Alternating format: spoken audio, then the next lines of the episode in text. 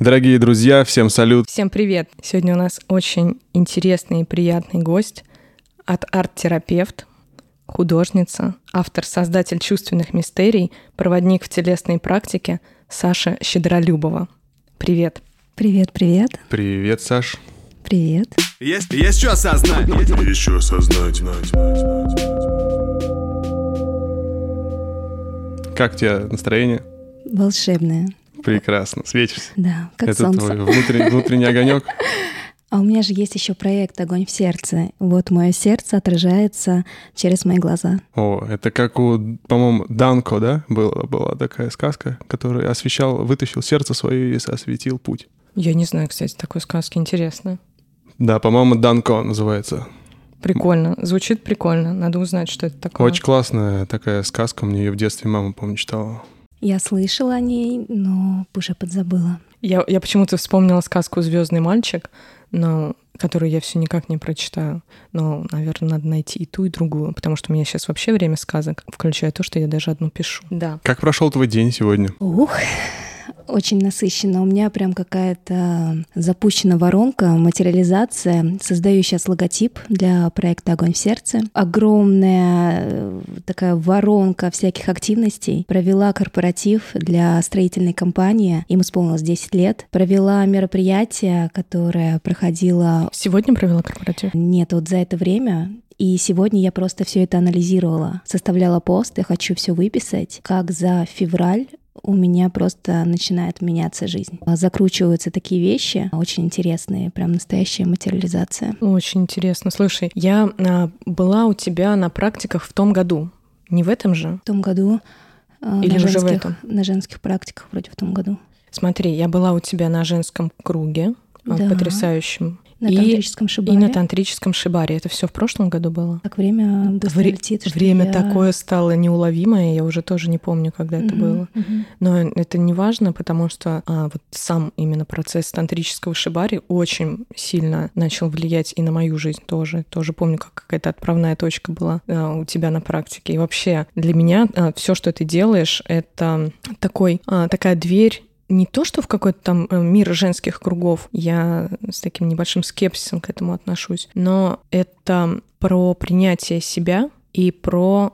Наверное, ты настолько честно даешь вот эту и э, обратную связь всем своим девочкам, что ты от тебя всегда уходишь, подсветив те слепые зоны, которые вообще были незаметны. Поэтому я прям очень рада что сегодня, что мы с тобой записываем подкаст. Э, Мне кажется, это... У меня сегодня такой, такой трепет, я с самого утра проснулась и уже тебе написываю. Я так жду сегодняшней записи.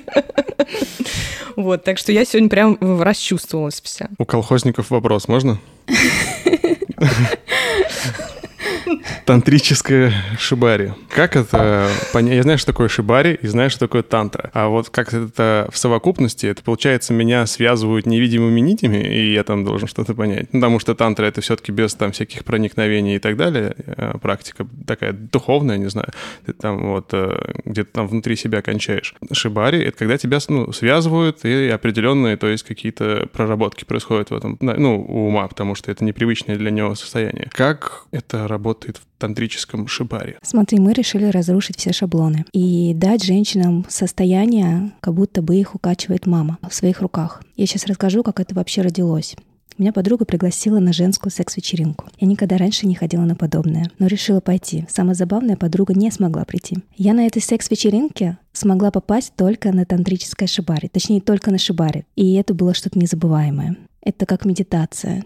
Меня еще завязали в такой позе медитирующего с руками, ну, руки на мосте были. И это было состояние, как будто меня мама укутывает в своих руках. Это тотальная забота, бережность. Я беру ее контакт и понимаю, мне надо с ней что-то создать. И создается мистерия «Тебе можно», тантрическая шибари для женщин, камерная встреча, где женщина может быть собой. Она может проживать состояние медитативного космоса, где она может и кричать, и рычать, где она может раскрыть свою чувствительность, сексуальность, оргазмичность. И также мы даем ей через женские практики теплоту, заботу, принятия. Вот это про тантрическое шибари. Да, ты сама не являешься мастером шибари, но при этом ты являешься именно проводником, таким настоящим проводником в эту практику. Да, я, получается, организую это мероприятие, а там провожу женские практики. У нас есть прекраснейшая мастерица, ее Зевса зовут, и она завязывает наших девочек с любовью, заботой. Да, она еще на назло маме работает, насколько я знаю. Она на разных секс-вечеринках Да, работает. кру- крутая, очень классная девчонка. Да. Класс. Так, в колхозе есть еще вопрос? У нас в колхозе утро, как бы еще мы про- про- просыпаемся. Вот. А а ты же ты делаешь арт-практики. Да. Это, ну, то есть, когда сидят люди, независимо от пола, правильно я понимаю, то есть у тебя нет какого-то ну, гендерного определенного фактора. Ты проводишь арт-практики. Это одно из направлений твоей деятельности, правильно понимаю? Да, я сейчас все расскажу. Арт-терапия. Арт-терапия. Вот я просто слышал про это. Примерно понимаю, о чем это речь, а, но как-то я не понимаю, как через арт-терапию люди воплощают как-то свои намерения Мгм. или вот как это все работает. То есть я могу понять, как это работает через э, практику там гвоздистояния или практику, например, похода в горы, грубо какой-то длительный э, поход. А как это работает с э, рисованием, скажем так, вот э, честно затрудняюсь. Не первый раз э, уже слышу про это. Есть еще различные, когда рисуют какие-то непонятные фигуры через такие черные какие-то точки, не помню, как это называется,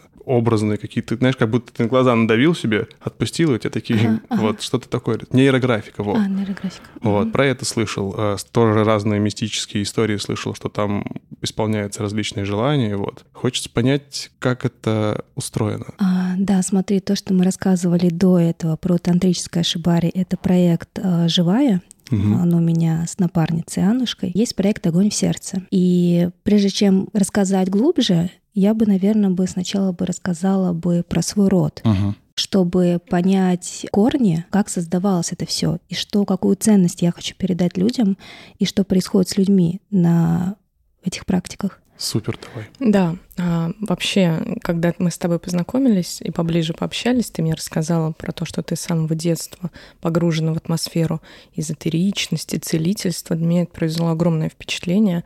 И очень хотелось бы послушать и про твой род, и потом, наверное, про твое детство. Мгм. Вот, поэтому у тебя такая красивая фамилия Щедролюбова. Да, это фамилия моего рода, и я единственная щедролюбовая Александра вообще в мире. Ого. У меня прям мурашки. Рассказывай. Вообще щедролюбовые, они корнями из Дагестана.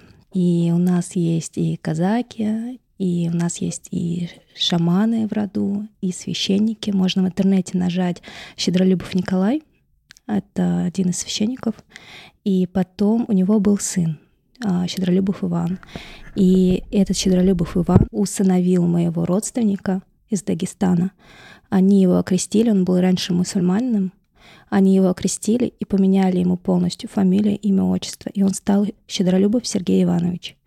И наши предки, ну, точнее, мои родственники, Щедролюбовый вот, пошли от этого самого первого Щедролюбова, а, Щедролюбова Сергея.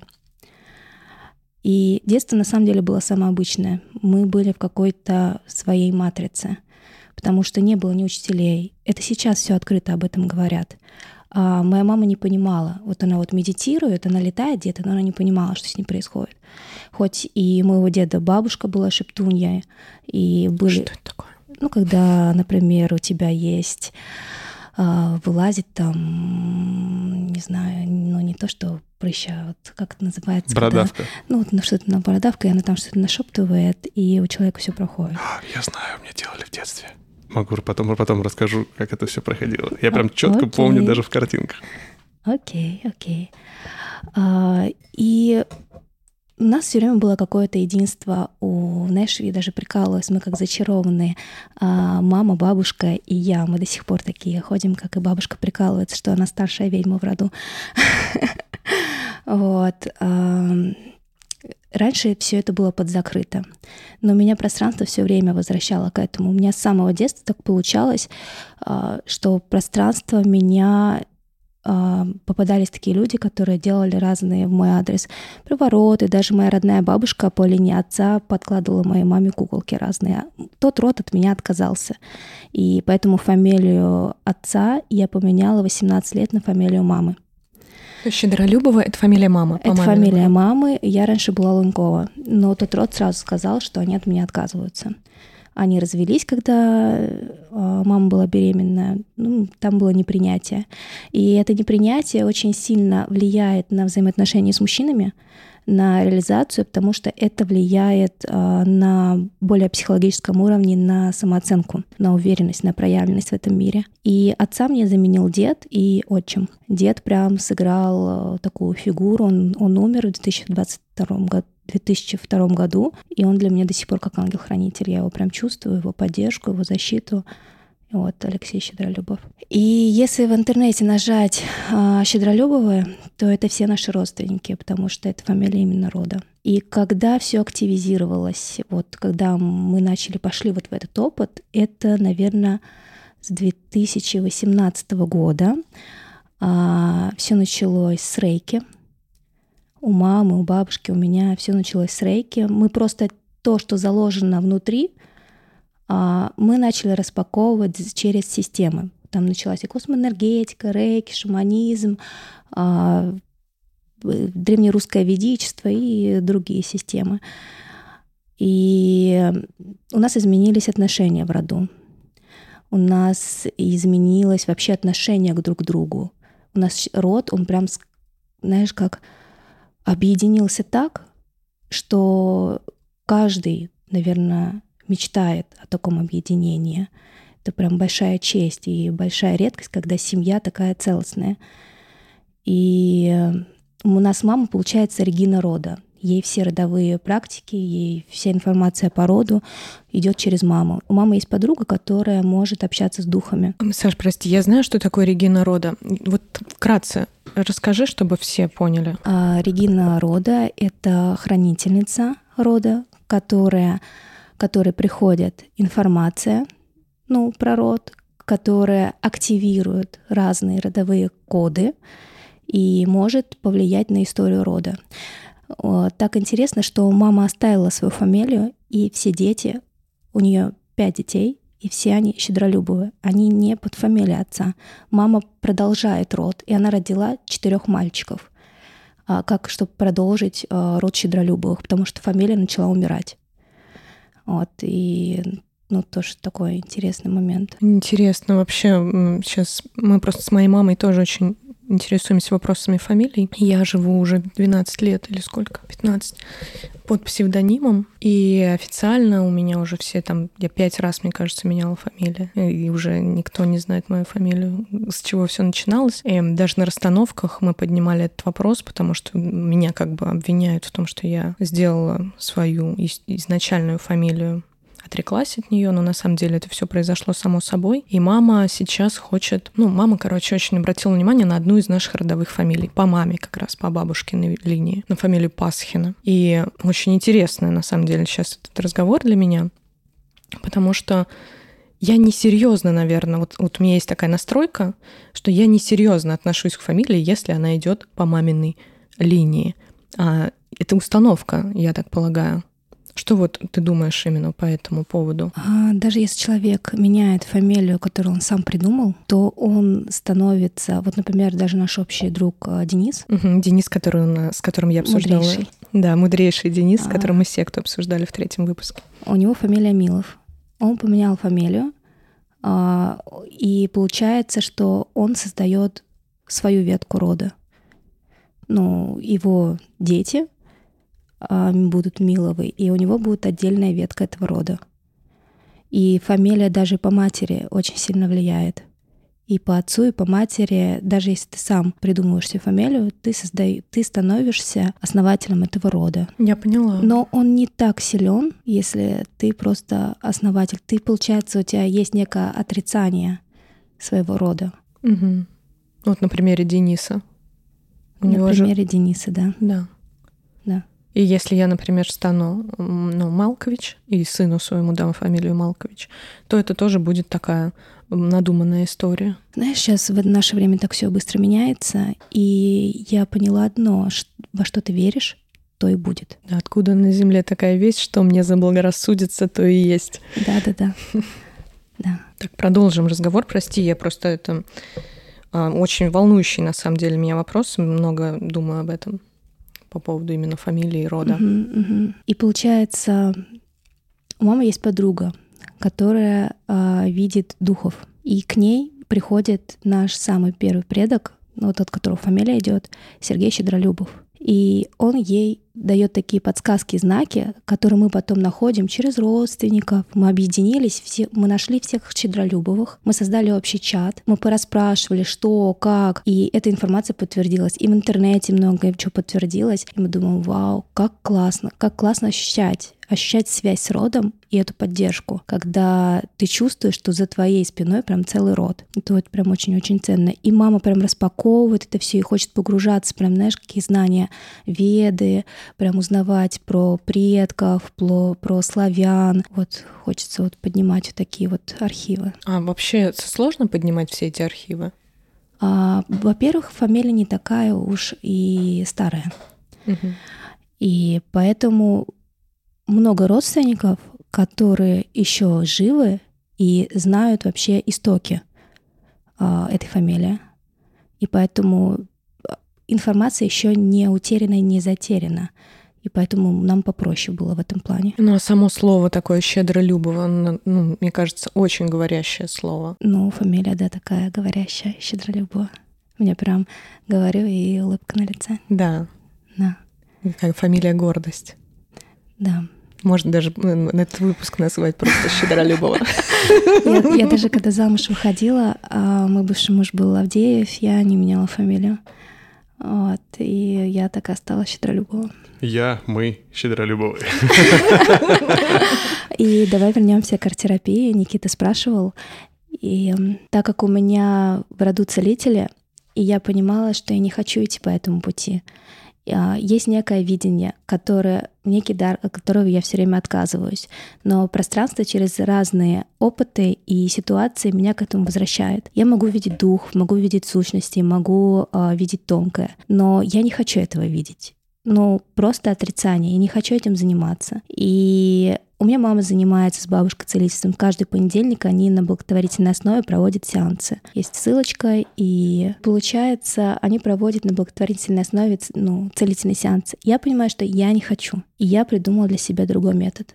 Как я могу не получать по шапке, но и в то же время заниматься трансформационным целительством. Я создала проект творческий, чтобы исцелять людей через творчество. Называется «Огонь в сердце». Я исцеляю через арт-терапию, энергетические картины, сакральную геометрию, рисование телом, экстатичный танец. И я дипломированный психолог-арт-терапевт, но те знания, которые у меня есть, я сделала нетрадиционную арт-терапию, которая очень глубоко влияет на подсознание людей, которая может их вернуть к, к истине, к источнику, к себе настоящему. А у меня очень много обратной связи от людей, у них жизнь меняется, я даю им состояние веры, я даю им состояние, когда они могут распаковать свои таланты. И получается, я занимаюсь целительством, но я делаю это по-своему, через творчество. Угу. А можешь поведать, как проходит ну, практика? То есть а, а, как нужно, точнее, к этому подготовиться. Наверное, нужно какое-то тоже намерение закладывать в это, потому что это потребует какой-то концентрации, а если я уму, мозгу не объясню, зачем мне это надо, я просто, ну, брошу карандаши и пойду там гулять, не знаю, по городу. Как это все а, проходит? Сначала мы сонастраиваемся, мы общаемся. А я считываю человека, он дает свой запрос. И если вот брать практику экстатичное рисование телом, это как коучинговая программа. Человек приходит с одним намерением, он как будто в точке А находится. И через трансформационный опыт, это а, как есть один парень, который проводит а, практики, его зовут Андрей Шейн, О, я знаю Он Андрюху. часто упоминается у нас в подкасте. Снимался у меня в одном видео. И он сказал, я когда к вам прихожу, я как будто нахожусь э, в каком-то измененном состоянии под грибами. Вы с Аннушкой создаете такую атмосферу а, измененного состояния. И то, что вы делаете, вам надо продавать совершенно за другие деньги, а, потому что вы входите прям людей в транс. И в этом трансе мы заходим в подсознание, и люди а, идут к своему намерению, потому что они не идут не через ум, они идут... к- Еще есть такой Юнг, он говорил, что арт-терапия, она очень сильно влияет на человека. После любой практики очень классно рисовать, чтобы это все зафиксировать. И потому что наше подсознание, оно через творчество лучше распаковывается. Э, Я согласен с тобой полностью насчет творчества. Я пробовал рисовать, как, ну, как можешь видеть, у меня здесь э, мольберт. Мгм. Здесь нет ни одной моей картины. М. Я их подарил. Ну, я такие маленькие. Я не умею нифига рисовать, нигде не учился. Даже прямую линию не могу нормально нарисовать. Вот. Но у меня дикое сопротивление в плане рисования. И нарисовать что-нибудь тупое вообще пожалуйста. То есть я в школе изрисовывал все тетрадки, на зад... ну, вот это все, это все, вот это вот. А когда я беру именно кисть, я там закупил все сразу. Я такой думаю, блин, ну это так серьезно. Я не могу нарисовать просто жопу. Типа, Мне нужно тут пейзаж там погрузиться в себя или что-то. У меня, наверное, такой же подход, не так, точнее, не такой подход, как к музыке. То есть вот с музыкой я просто сажусь и делаю, мне даже заставлять не надо. Вот. А вот здесь я такой, так, ну это вот прям что-то серьезное. То есть надо костюм надеть, там, знаешь, прям готовиться. Я поэтому для себя открыла наброски. Мне очень нравится. Вот я в воскресенье пойду на партитуру движения. Мгм. Это когда ты зарисовываешь движущуюся фигуру. О, А это как-нибудь давай сходим вместе Давай, с тобой, давай. если ты, тебе интересно. Наброски это прям открытие года. И еще я хожу в Атакамае на наброски обнаженной натуры. М. Это, конечно, я там прячусь в свой угол, чтобы меня никто не видел. Я все это делаю исключительно для себя, но это действительно очень проявляет, во-первых, через контакт с чужим телом обнаженным, и, во-вторых, через то, что, блин, я вообще-то могу что-то нарисовать. Я никогда себя с этим не ассоциировала. А теперь я понимаю, что и к тебе на арт-терапию я, наверное, приду. Мне, знаешь, что нравится? Я был очень скептичен вообще в плане всяких там практик и так далее. Вот прям вот насколько можно быть скептичным. Вот я вот был а, таким. Сейчас мне нравится то, что происходит, как это вот все заворачивает. То есть тебе не нужно там идти на сеанс к человеку в очках и в, в халате, который будет что-то там тебе копаться в твоих мозгах, да? Можно, образно говоря, в формате ну, если есть там всякие игры, практики, и вот можно порисовать. То есть ты идешь туда не так, с серьезным намерением, типа, я сейчас все исправлю, вот прямо, блядь. Вот, ты идешь, ты думаешь, ну, я порисую. То есть и как будто бы ты возвращаешься в какого-то, не знаю, ребенка, что ли, там, и просто отпускаешь это все и позволяешь вот быть, типа себе, там, нарисуешь говно, да и хрен с ним, типа, вот, значит, вот такое сейчас у тебя состояние. Это как-то так, наверное, да, то есть работает? А, Когда человек видит а, лист белой бумаги, у некоторых включается страх белого листа. И мы даем сонастройку, что нет, это не они творят, это через них творит а, либо творец, либо ангел, архангел, их род. И человеку становится проще. А, проще проявляться. У них может включиться внутренний ребенок. Мне нравится Демчок, он говорит, «А, жизнь — это игра. Жизнь действительно игра. И наши внутренние дети, они хотят проявиться, они хотят творить. И именно в этом состоянии мы связаны с божественным. Класс. У меня даже песенка есть. Но она еще не вышла, и она выйдет не знаю когда. Про жизнь — это игра. Эверест она будет называться. Ever Rest. О, уже такая начинается. Ну, мы потом после подкаста я вам включу демку по, сек- по секрету моего нового божественного альбома. По секрету всему свету. Yes. Божественные мантры. Да, божественный, Как ты там? божественный шепот. Да, божественный шепот, точно. Я сейчас ехала и дошло до того, что я в телефоне обычно не сижу в машине, но я сейчас ехала, зашла к Никите и прочитала, что он собирается назвать свой альбом «Божественный шепот». Нескромно ли как ты там написал? Я а, ты так охренеешь, да? Да, я наоборот хот- хотел просто шепот сделать, а там комментарии, ну, как люди оставлять, такой думаю, блин, а может быть, божественный шепот сделать. Ну, нормально. Не слишком ли Ну, кстати, э, я когда это прочитала, у меня есть несколько стихотворений, где я пишу от лица Бога. И я тоже так себе все время говорю, блин, сейчас это будешь читать, но там же очевидно, может, что-то как-то надо там подкорректировать, а тут скажешь, что офигела.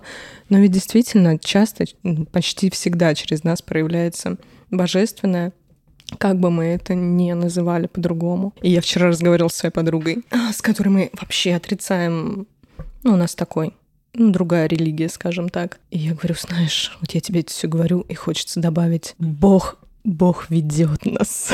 Я говорю, ну как-то язык все равно не особо поворачивается. А я давно для себя поняла, что для меня религия — это любовь, и что я — это ты, ты — это я, а мы все любовь. Да. И эта любовь, она настолько всеобъемлющая, и в нее вообще столько входит даже то, что, кажется, никогда не должно было бы в нее войти. Да, согласна. Все есть любовь, вот это вот. Вот это вот, да, вот это вот. Еще фамилия Щедролюбова. Любовь. Щедролюбова, удачи. И мне надо что-то делать своим именем, короче. Надо подобрать среди своих... Ну, вот мне нравится... Маме нравится фамилия Пасхина. Она говорит, тоже такие рассказывает интересные истории.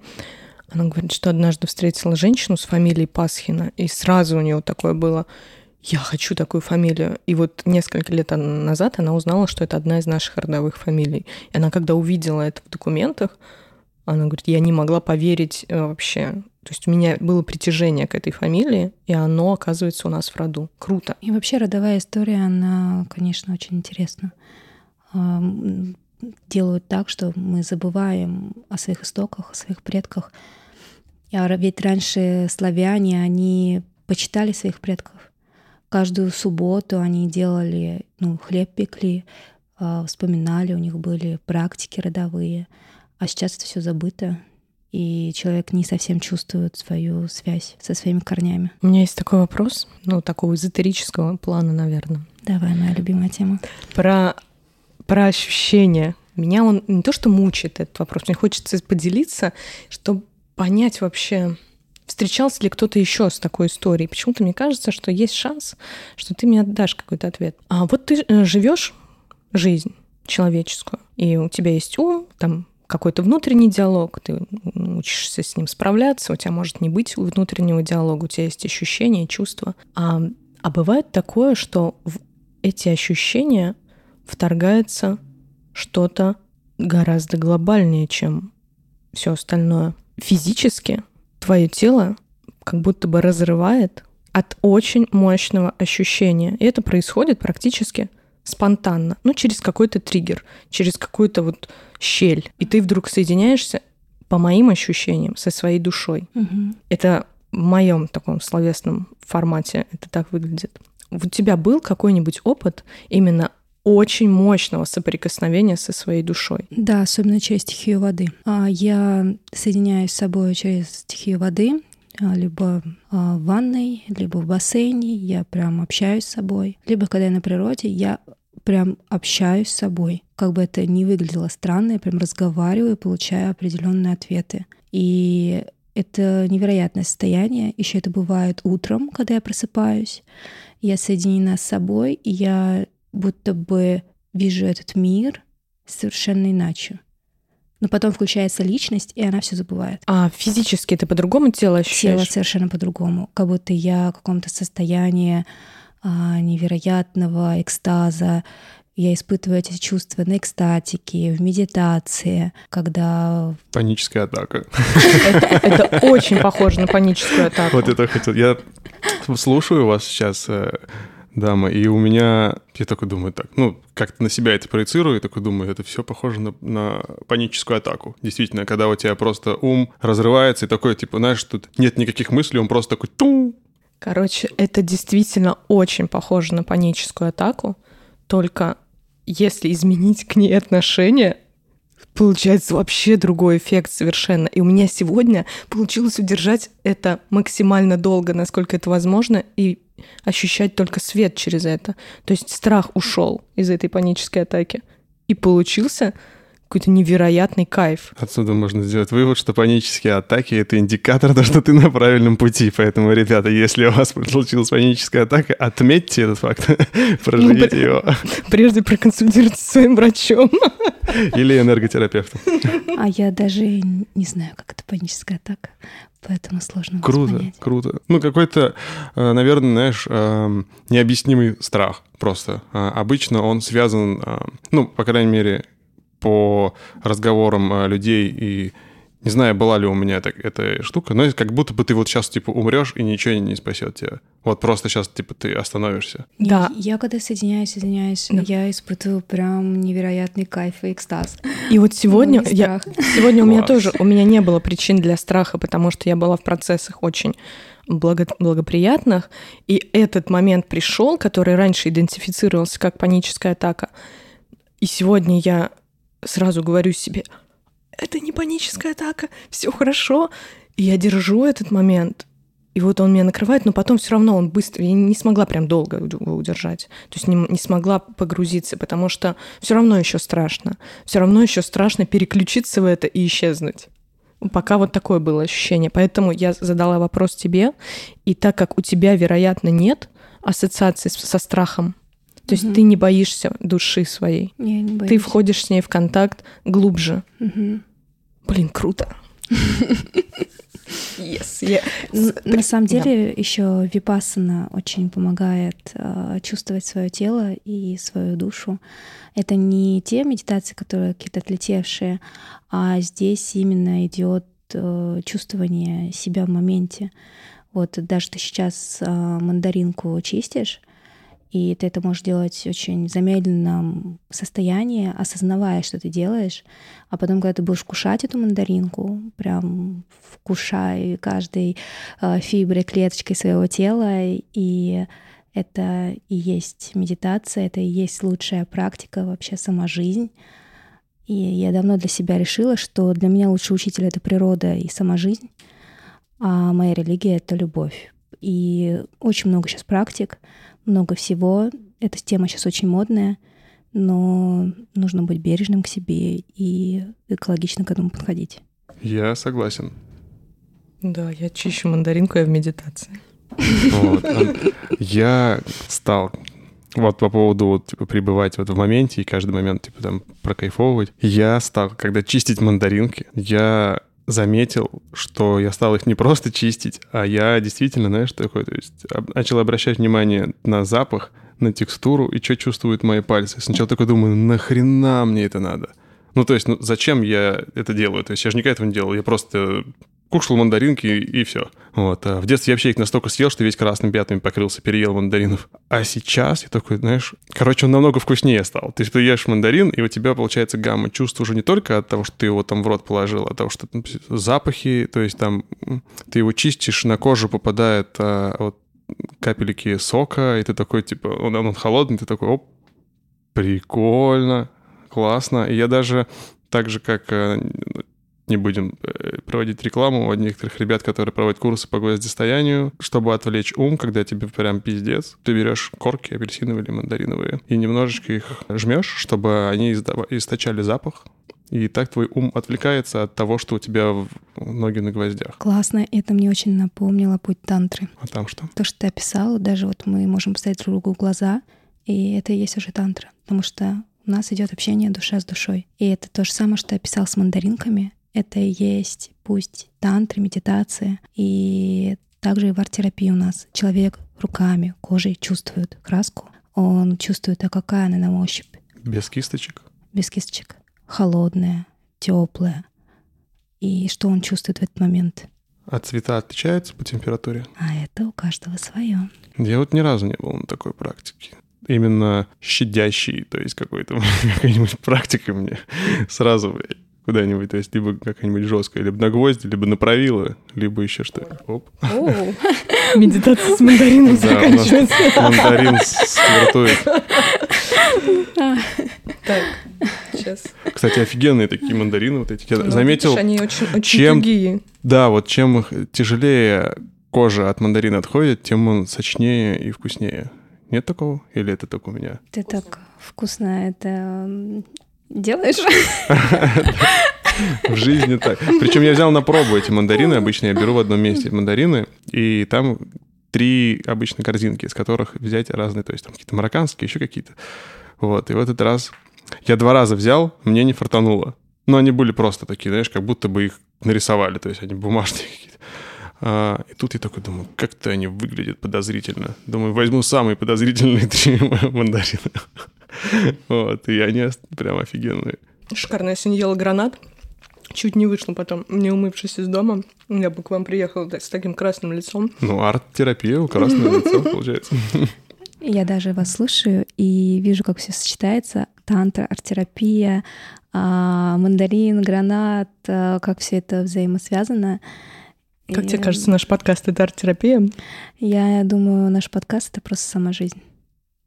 Да, прекрасно. У нас тут э, и про рот, и про арт-терапию, и про тантрическое шибари, тантра, вкуснейшие мандаринки. И про соединение с душой. Соединение с душой. Для меня очень сегодня это такой прям горячий вопрос. И на самом деле это можно говорить, конечно, бесконечно, но философствовать, философствовать, ну, действительно, жизнь, она лучшая практика. А мне очень нравится мультик «Душа». Там очень Ой, классно, классно передается смысл всех э, предназначений, практик вот в самой жизни. Блин, короче, мне тоже интересно пройти все эти практики. Надо будет как-нибудь заскочить порисовать.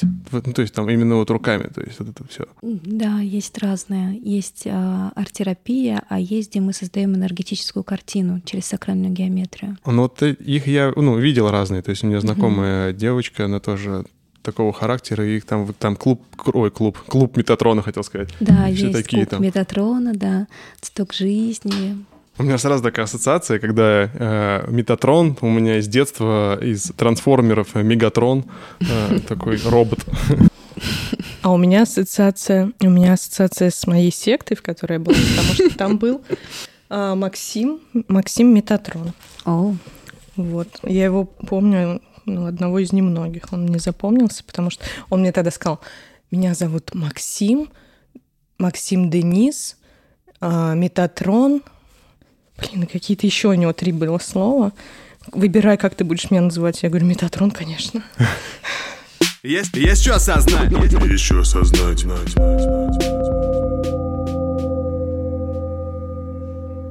Слушай, а, значит, а, ну, я правильно понимаю, то есть я какую-то беру картину, когда я, я могу зашифровать в картину какое-то намерение, то есть и например, там смотреть на нее, и я как будто бы от нее набираться, то есть сила сделать ее каким-то источником энергетическим или еще чем-то таким. Это возможно? Да, верно. Мы можем зафиксировать слово. А, например, я сейчас создаю картину Торос по сакральной геометрии, а, создаю ее на уверенность, на расширение и на масштабирование. И когда я ее рисую, меня прям кроет кроет а, тех процессов. Вот я же до этого говорила, что у меня такая закрутилась воронка а, с расширением, масштабированием. И эта картина, она так заряжена энергией, что мое тело просто не выносило. Я заболевала все время, когда я ее рисовала. И я заметила, что когда я проводила прямой эфир где-то неделю назад, я перед этим прямым эфиром у меня заболело горло, я заболела. А, я понимаю, что своим телом я не выношу тех энергий того масштаба, который готов дух, сам дух. И тело — это фундамент, и телом прям стоит заниматься, вот прям конкретно. Можно кучу практик проходить, но если не занимаешься телом, можно просто не вытянуть этого всего. Мне кажется, скоро как раз в подкасте будем уделять внимание еще больше телу и ну, разговорам про это, и про питание, и про физическое состояние тела, потому что действительно, и, по-моему, вот у нас в предыдущем выпуске, который с Раисой, она тоже говорит про то, что все начинается с основы. Да, это база, без этого просто никуда. У меня тело не выдерживает тех энергий, а, которые через меня проходят, и тело действительно фундамент. И по поводу картин, да, там идет заряд на намерение, и человек через свое намерение может просто творить э, такие чудеса, потому что мы творцы своей реальности. И наше мышление, и наша вера, вера может творить прям волшебство. Согласен. Без веры никуда не далеко не уедешь. Да. До пятерочки только. Максимум. Такая у нас идет, мне нравится концентрация, с одной стороны, то есть фокус очень хороший мы выстроили, и при этом все равно в состоянии... Ну, я люблю слово «пустота», оно некоторых пугает, но я люблю это слово. Вот как ты сейчас себя чувствуешь? Я чувствую какое-то, знаешь, измененное состояние, а, потому что, во-первых, я чувствую вас очень сильно, и чувствую вот это объединение полей, и я как будто не здесь. Ну, я вижу тебя, тебя, Никит, чувствую, как закручиваются воронки, и я как будто бы под каким-то измененным состоянием с вами общаюсь. А также о моей личности... Осторожно, это у нас запретят. А, а моя личность сидит и боится лишний раз шевельнуться, потому что, чтобы не было шума здесь никакого. И получается, как в шибаре. Не двигаюсь, ты такая, знаешь, а, сижу, сижу, не двигаюсь, но пытаюсь расслабиться. Мне, Аддитхана, по-моему, это называется. А, по крайней мере, на випассане, то есть, когда сидишь в адит, ну, то есть, ты не имеешь, ну, то есть, ты не, не Да, да, имеешь да. права двигаться, закрываешь глаза, сидишь, и даже если там тебе муха садится, Да. Ты обязан сидеть и Мгм, просто дышать, и все. По Гоенке так я ездила в 2018 году. А Я тогда еще работала бухгалтером, я уволилась, и я поехала на Випассану. Я даже не знала, что это По. Гоенке это 9 дней или 10? Нет, это 10 дней, да, там это классическое, без телефона, там без всего, живешь как монах. И, ну, ты представляешь, человек вообще ну, в другом мире, бухгалтер, увольняется, едет в какую-то неизведанную реальность, э, на випассану. И я в таком согласии, да, хочу. Да, я не знаю ни хрена, что это, но я хочу. И моя жизнь прям изменилась. Прям разделилась на до и после. Ты тогда уже была знакома с Софи? А, нет, я не была знакома с Софией, я была знакома с системой целительства Рейки. А, и после Випассаны я посадилась в первую ступень, и после этого я встретила Софи Линдучи, мы начали вместе работать. Я стала ее помощницей, мы проработали с 2018 года а, до 2022. Вот, Ну, да. Это достаточно большой путь рядом с Софией. А, да, я была ее правой рукой, и мы прям пошли, прошли такой путь с ней. Ну, в 2019 мы даже попутешествовали вместе, и вместе набили вот эту вот татуировку а, «Глаз гора», по, ну, у меня прям набит по сакральной геометрии. Мы ее прям вместе с ней забивали. Круто. А били руками или машинкой? А в Питере машинкой. Мгм. Хэндпок. Ну, хотели в Египте сначала, но, слава богу, не нашли там столько всего. Випассана. От слова вип. Я, я раньше думал, типа, знаешь, Я тоже так- я некоторые тоже сказали, так типа, випассана. Я думаю, блин, опять что-то мажоры себе придумали крутое, не знаю, лишь бы на чем-нибудь поторчать и назвать это поприкольней. А потом узнал, что это такая практика. Я, честно, не проходил випассану сам. Я выступал на выходах из випассаны, на различных мероприятиях и на входах в випассану. То есть там люди, когда выходили, снимали обед молчания, и им в подарок, то есть давали разные концерты, э, выступали люди. И я вживую выступал, а когда был ковид и ковидные ограничения, я давал концерты онлайн, э, потому что была онлайн випассана, такая, ну, делали. И я выступал для людей, которые молчали, и вот, типа, я говорю, вот вам подгон такой. Да. Это очень необычно. Ну, для меня это было вообще необычно. Ты прикинь, пацан из Астрахани читает рэп, да, то есть, а тут рэп читать на практиках, на духовных. То есть это вообще, это мало того, что это для меня разрыв шаблона, а для людей, которые пришли там э, помедитировать, что-то еще, тут вообще вышел пацан, да, в широких штанах, в джинсах, лысый, в татуировках, и что-то им тут еще вещает. Скептицизм огромный, типа, в это, типа, кто он вообще такой? Он Да, так прям ты сталкивался с скептицизмом? Конечно, на меня смотрят и такие, типа, ты не можешь читать рэп. Почему не Типа, можешь читать рэп это музыка низких вибраций, там не чакры, не, не та, то что-то того. Но Но потом. потом люди начинают, ну, сначала не, просто недоверие, то есть от, от того, что люди не знают, что это такое. А потом, когда соприкасаются с чем-то, понимают, о чем это, о чем это для них. Вот, э, у них уже все встает на свои места. Вот. Ну, я когда тебя первый раз увидела, это на мероприятии прекрасных людей.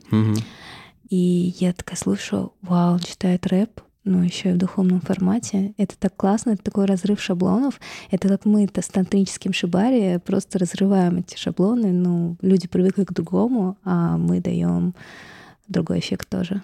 Это классно, когда можно быть не в системе. Согласен. Но в итоге, знаешь, я что понял?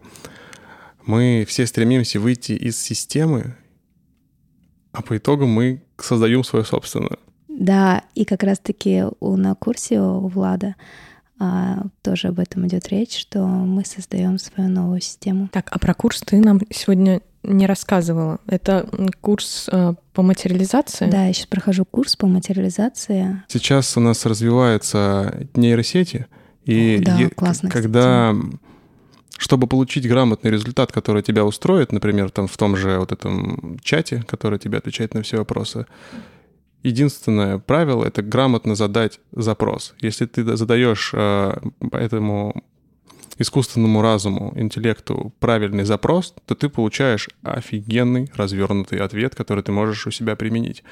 А когда ты плаваешь, болтаешь, не понимаешь, что хочешь, и твой запрос сформирован непонятно как, как клякса, ну, получите, распишитесь то, что вы запрашивали. И вот я понял, что вот этот вот искусственный интеллект, который отвечает на твой запрос, ровно то же самое, что у нас в голове вот здесь, вот наш, наш комп маленький, который пишет этот код, который в итоге материализуется.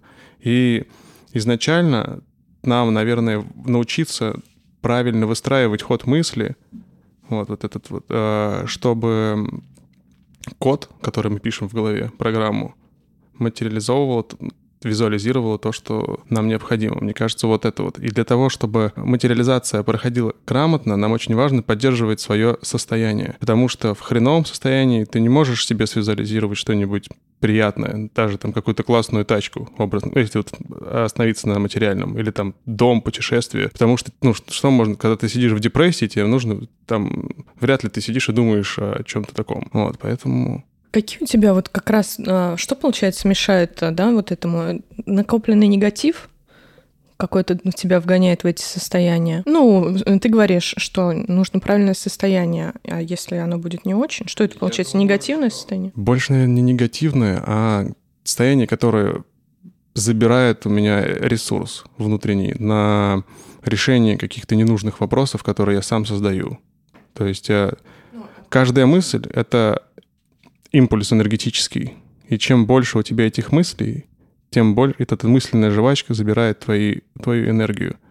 Поэтому важно, чтобы мысли, ход мысли был созидательный. Я даже сейчас вот практикую, когда фрирайд, с утра я просыпаюсь просто и первое, что делаю, беру ручку и пишу. Вот. Я через год только понял, для чего я это делаю. А, когда я пишу вот свободно, не из ума, просто, что у меня получается, я учу, обучаю свой мозг позитивному мышлению. То есть не просто сижу, проговариваю аффирмации, вот, а именно рукой прописываю просто все. И я срываюсь, бывает, в какую-нибудь ерунду, пишу там про работу, про деятельность, про окружение, про какие-то там депрессивные свои мысли. Но в итоге, потом, когда я пролистываю там, не знаю, пару месяцев, да, я смотрю, как у меня менялось мышление. То есть сначала ты просто там прозябаешь и жалуешься на жизнь, а потом такой тык-тык-тык-тык-тык и выравниваешься. И вот так же примерно работает и наша голова, в которой сидит этот компьютер, и который нам придумывает всю эту реальность. Если так рассмотреть, то все это все какая-то компьютер. Вот мы в игре, а все игры — это компьютерные программы, и они все работают через код. Поэтому, находясь внутри программы, глупо отрицать ее воздействие на себя.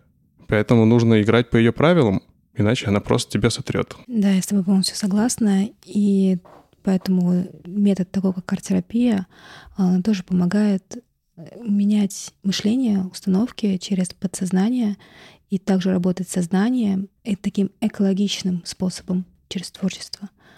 И ты также через музыку тоже работаешь с программами многих людей. Просто у всех метод разный. Я с тобой солидарен полностью. Вот кому какое ремесло ближе, тот так и ну, проявляется, грубо говоря. Кому-то кто-то кто пишет картины, рисует, а кто-то с людьми как-то взаимодействует. Это что же своего рода творчество. Вот кто-то вот песни пишет, то есть. А не стихи. Ну, потрясающе просто. Тоже, который прям самое-самое сердечко. Они у меня все еще такие многогранные. Я уже не знаю, какие еще э, грани себя проработать через свои тексты. Это всегда меня удивляет, какие-то такие А у тебя в роду были э, люди, которые пишут картины и вот такое вот? Представляешь, я же живу с бабушкой, и она первый раз кисточку в руки взяла в ноябре 2019 года. Боже, она сейчас такие картины рисует. А, Она рисует маслом просто невероятные шедевры. Но она не как абстракцию, как я рисую, а она прям рисует природу, прям все в деталях, в деталях, в деталях. Я думаю, вау, круто. И младший брат у меня есть, его Ваня зовут. Он тоже любит рисовать, он прям а, из а, пластилина он лепит прям очень-очень а, правдоподобных человечков, как игрушки себе лепит, и это очень классно. Класс. Он сейчас не- лепит не только игрушки себе, а он себе сейчас лепит новые нейронные связи, которые пригодятся ему в старости. Я тут э, узнал о том, что люди, которые не от- отдавались, грубо говоря, творчеству, то есть в детстве, там, в, в молодости, никак э, не щекотали себе мозг, ничего такого не создавали, у них очень большой риск э, то есть каких-то там деменций, вот этого всего. Поэтому очень важно, даже в зрелом возрасте некоторые эм, люди начинают как только рисовать, у них решается очень большое количество психологических проблем. Все-таки вот действительно творчество — это, наверное, один из лучших э, докторов. То есть Да, да. Творчество исцеляет э, на всех уровнях. Творчество или искусство? Я считаю творчество. Творчество это может быть и танец, и стихи, и вообще, вообще мы сами и есть творчество. Наша жизнь, когда мы занимаемся и творим свою жизнь, это и есть творчество. Когда мы творцы своей жизни, это и есть тоже творчество. Да, очень интересное вот это слово искусство, которым мы тоже очень любим называть многие вещи, которые создаем. И я однажды была у- на одном уроке музыки, где мне педагог сказал, что все, что мы делаем здесь, это творчество. На импровизации, когда мы пишем какие-то картины, мы действительно занимаемся творчеством. Но есть искусство, и это совершенно другое. Искусство создается искусственно. И меня почему-то очень сильно обратило, ну, я очень сильно обратила внимание на этот момент. То, что мы многие любим искусство, но вопрос в том, как оно создается. И есть ли реально разница между этими понятиями творчество и искусство? Я хочу привести пример через танец. Например, взять вальс или танго. Там нужна системность. А можно взять экстатичный танец, где ты соединяешься, можно сказать, отпускаешь голову и соединяешься с источником. И для меня экстатика — это творчество. А танго и вальс, например, искусство, где есть некая система, где ты, ну, у тебя отчасти все под контролем. Мне кажется, знаете, что? Чем отличается творчество от искусства? А, Когда ты смотришь, приходишь, вот, например, в Третьяковскую галерею, проходишь мимо там сотни картин, и ты смотришь на одну, думаешь, класс, красиво, глубоко. Вот это творчество. Приходишь дальше и такой, вот это искусство. Типа, когда ты смотришь, и у тебя нету, типа, слов. Мне кажется, вот это М. вот. Как бы, когда у тебя либо от отвращения... Бывает, так смотришь на картину, что она прям отвратительна, но она вот настолько восхитительно отв- отвратительна, что ты не можешь от нее оторвать взгляд. И мне кажется, когда у тебя вот этот вот... Вот это искусство. А творчество, когда ты вот... То есть ты э, немножечко как будто бы обесцениваешь творчество. Мне кажется, у него просто какая-то другая... Другая парадигма слов. Ну, по-другому он это воспринимает. Ни в коем случае не обесцениваю. Это, я, дум- я думаю, это просто какая-то друг- немножечко другая грань этого творчества. Мне еще, знаете, мы можем говорить об одном, а понимать разное. Это как Да. сказать слово собака, это может быть животное, а может быть просто собачка Может, просто электронная. сосед. А, вот. И это одни и те же слова, но каждый человек воспринимает по-разному. Мы с тобой это восприняли как искусственное что-то, да? Как системное, искусственное. Но это я так поняла, потому что вдруг ты вообще по-другому Да, это поняла. я также понимаю. Вот именно А. тот посыл, который, а, с кото- которым со мной поделился педагог. и я поделилась с тобой. Идея, пока она у меня есть. Короче, почему искусство? То есть э, в моменте, когда ты типа, делаешь, делаешь, ну что-то вот, например, ты рисуешь, пишешь картины, то есть ты пишешь, пишешь, пишешь, пишешь, и вот на сотую картину у тебя получается что-то пиздец крутое. И вот это вот наверное, есть искусство. То есть ты сначала искусственно что-то типа делаешь, делаешь, вот как ты говоришь. Угу. Просто из ума, грубо говоря. А потом ты уже отпускаешь шум и такой хуяк, и у тебя получается шедевр. Ну, это можно назвать шедевр или гениальность. Я сразу вспомнила Леонардо да Винчи. Я сделала, изучала его биографию и смотрела документальные фильмы, и там говорилось, что он не сразу так прям талантливо рисовал у него был очень активный перфекционизм, и ему он мог работы просто не доделать. И обрывались с ним разные контракты, потому что у него был перфекционизм, у него должно быть все идеально. Также он был очень крутой ученый, и это вообще считается будто бы человек с другой цивилизации. Ну да, он больше для меня, наверное, даже как ученый идет, чем как художник. У него прям был конкретный труд, и он создавал, если твоими словами, Никит, то он создавал э, прям шедевры, как ты говоришь, искусство. Ну и также и творчество. Это гениальный человек. Ну так еще интересно свои дневники вел, он же был левшой, и он, по-моему, вот мы все пишем а, слева направо, да, а он, наоборот, писал зеркально. И может только через зеркало прочитать а, то, что он пишет. Круто. Я, я же левша, и я в школе очень комплексовала на эту тему, потому что я отличалась. И мне один раз одноклассник сказал, ну не расстраивайся, Леонардо да Винчи тоже был левшой. А я тогда первый раз только о нем услышала. И руку еще все время, да, когда пишешь, закрашиваешь. Нет? Я услышал, что есть такая ну, проблема. Иногда, да, есть такое, да. Есть, оказывается, магазин для левшей, там специальные всякие штуки, приспособления. Я переученная левша, поэтому... Вот посмотри, пожалуйста, на турку для кофе. Мне кажется, она для левшей. Если ты ее возьмешь в руки, ты поймешь, что правой рукой как будто бы не так удобно наливать из-за того, что... Мне, или мне так кажется. Мне все время приходится ее перекладывать. Нет? Ну, не знаю. Не знаю, не знаю. Мне кажется, нормально. А мне так неудобно дико, когда я ее беру. А как левой рукой ее взять э, в другую сторону? Как будто бы у нее вот эта штучка, из которой все выливается, должна быть с другой стороны. Нет? Мне кажется, нет. Все, молчу. Не знаю. Я не трогаю ее сейчас, не знаю. Надо проверять. Дневники. А ты ведешь дневник? Я начала недавно вести, а, как раз с февраля. А, дневник помогает, вот как ты говоришь, еще утром ты пишешь, а есть еще такая книга «Путь художника». И там Класс. рекомендуют а, практику утренние странички. И вот то, что ты рассказываешь, я сразу вспомнила утренние странички и дневники. Это супер тема, ты себя познаешь.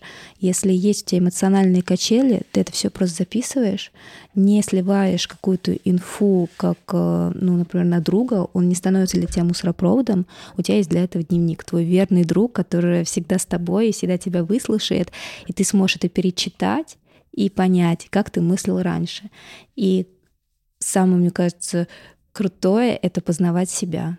В утренних страницах, ну, по крайней мере, которые этот же автор рекомендует право писать, у нее есть еще эта книга право писать, она рекомендует не перечитывать их никогда. То есть это прям mm-hmm. выброс такой, я это называю mm-hmm. Mm-hmm. высвобождение. Вот, ну, очень классно. Я читал эту книгу тоже. Право писать а, или путь нет, художника? А, путь художника. Я ее не до, кон... не до конца дочитал, я ее где-то оставил, так и не смог ее найти.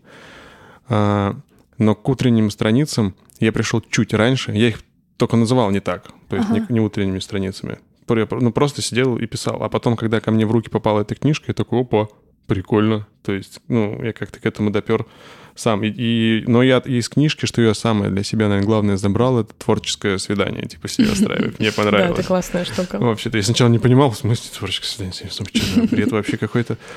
А, я тогда жил в Сочи, и такой думаю, ну, наверное, попробую, устрою себе творческое свидание. И так кайфанул, типа, отвечаю, я просто пришел на море, сел и такой, специально оставил телефон, с телефоном невозможно пойти на свидание. Вот, да. Только если хочется с него свалить, тогда тебе нужен телефон, чтобы тебе на него написал друг. Или кто-то еще. Вот. Короче, класс. Творческие вот это вот э, утренние страницы, я их себе забрал, и в итоге я их под, под себя э, переделал. Мне кажется, все практики, которые нам дают мастера, они нам их отдают для того, чтобы мы их потом под себя просто все формировали, и чтобы нам было с ними классно жить дальше. Да, так же как молитвы надо. Угу. Мы можем вдохновиться чужой молитвой и мантрой, но написать свою. Угу. Как, как создатели, творцы. Я тоже так делаю. Творцы, создатели. Класс. У нас сегодня прям шабаш получился. Класс. Я очень довольна нашей записью. Я буду ее с удовольствием переслушивать и подчеркивать в ней, раскрывать в себе что-то новое, потому что через нас сегодня прошел поток, и я обожаю переслушивать потом и улавливать какие-то моменты, которые вообще почему-то пролетели мимо сейчас, к которым я еще не готова. Но потом, в любом случае, они пригодятся. Я тебя очень сильно благодарю за то, что ты сегодня с нами. Я вас тоже, ребят, благодарю. Такое чувство теплое, приятное вместе с вами. Прям расплываюсь. Благодарю вас. Супер, мы тебя тоже благодарим. Очень тепло пообщались, информативно. Мне понравилось, я кайфанул. Все, пока. Этот подкаст проходит при поддержке сервиса Alter. Это подбор психологов онлайн под ваши требования. Для первого приема действует промокод ОСОЗНАТ, и он подарит вам 20% скидки. Осознавайте себя здоровыми и счастливыми. Это был подкаст «Есть что осознать». У нас всегда есть что осознать. Обязательно подписывайтесь на наши социальные сети в Инстаграме, э, заходите на наш канал в Телеграме, Пишите там комментарии свои. Обязательно. Мы все читаем, э, нам очень нравятся ваши реакции, и мы обязательно всем и всегда отвечаем и входим в диалог потому что вам всем тоже всегда есть что осознать. Есть, есть что осознать. Есть, есть что осознать. Знать, знать, знать, знать.